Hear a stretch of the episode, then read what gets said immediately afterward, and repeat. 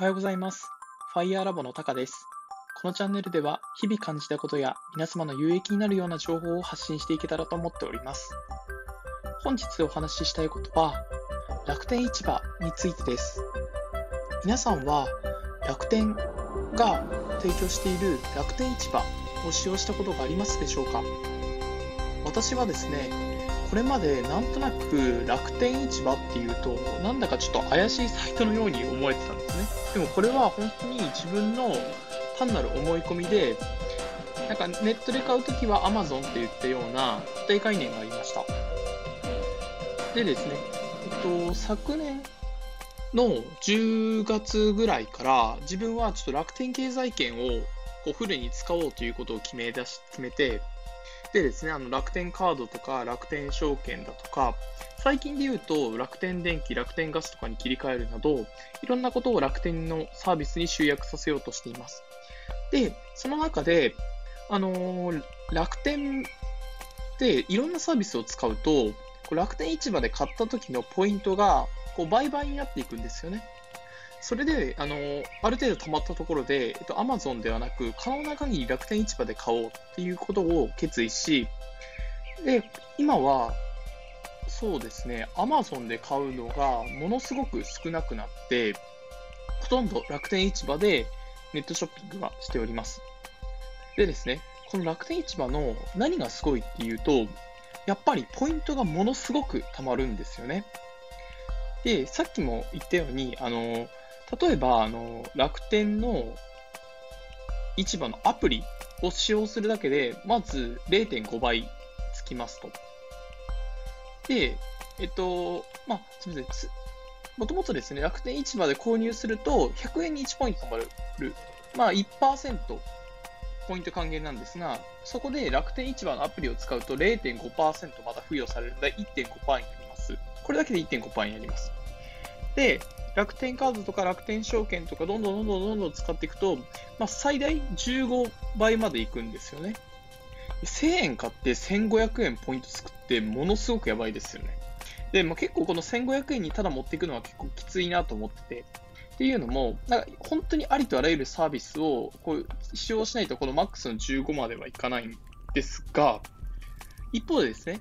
あの0と5のつく日とか言っていて、0と5のつく日は、あの、プラス1倍しますよですとか、あの、楽天イーグルス、プロ野球球団の、や、あの、バルセロナ、海外のサッカーチームですね。や、あの、ビッセル神戸っていう J リーグのクラブチーム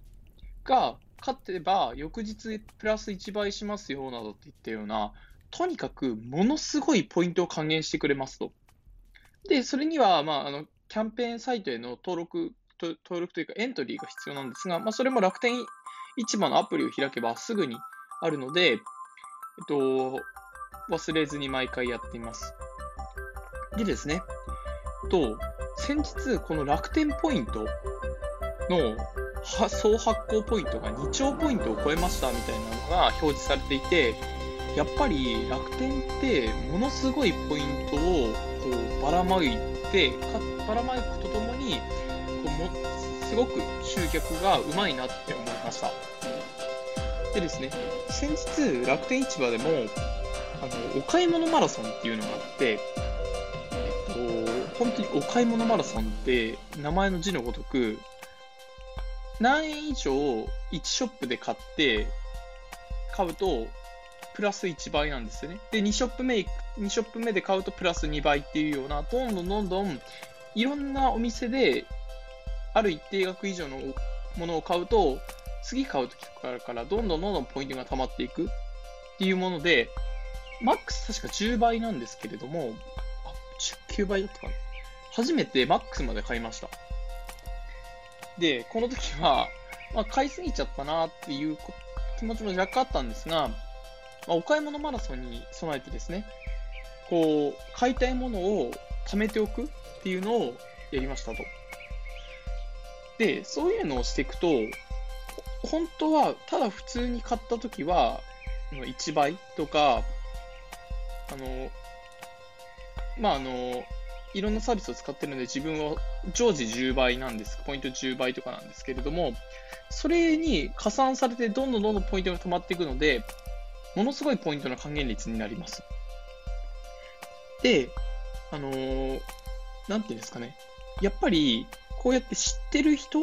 ていうのは、こういうお得な制度っていうのをどんどんどんどん活用するし、逆に知らない人は、あの、まあ、自分が知らないと知ろうともしないので、あの、なんていうんですかね、ちょっとお得な情報をいつまでもいつまでも逃し続けるっていうことがありますと。で、そういうこともありますし、自分が去年とかまで思っていた、なんとなく楽天市場って怪しいよねっていうような、なんか変な固定概念っていうのを持つと、ああのすごく人生もったいないなっていう気がしています。ですので、皆さんも、なんか普段自分が持ってる固定概念っていうのが本当に正しいのかっていうところと、本当に身の回りにもっとお得な情報とか転がってないのかっていうことをちょっと意識を向けてみる。そして自分から情報を得ようとするっていう姿勢が大事なのかなと思っております。それでは本日は長々と楽天市場について 紹介して、まあ、そこから思った固定概念の、まあ、危うさっていうところと、まあ、お得な情報をどんどんどんどんあの求めるように自分から情報を得に得ていこうっていうような教訓をお話しさせていただきました。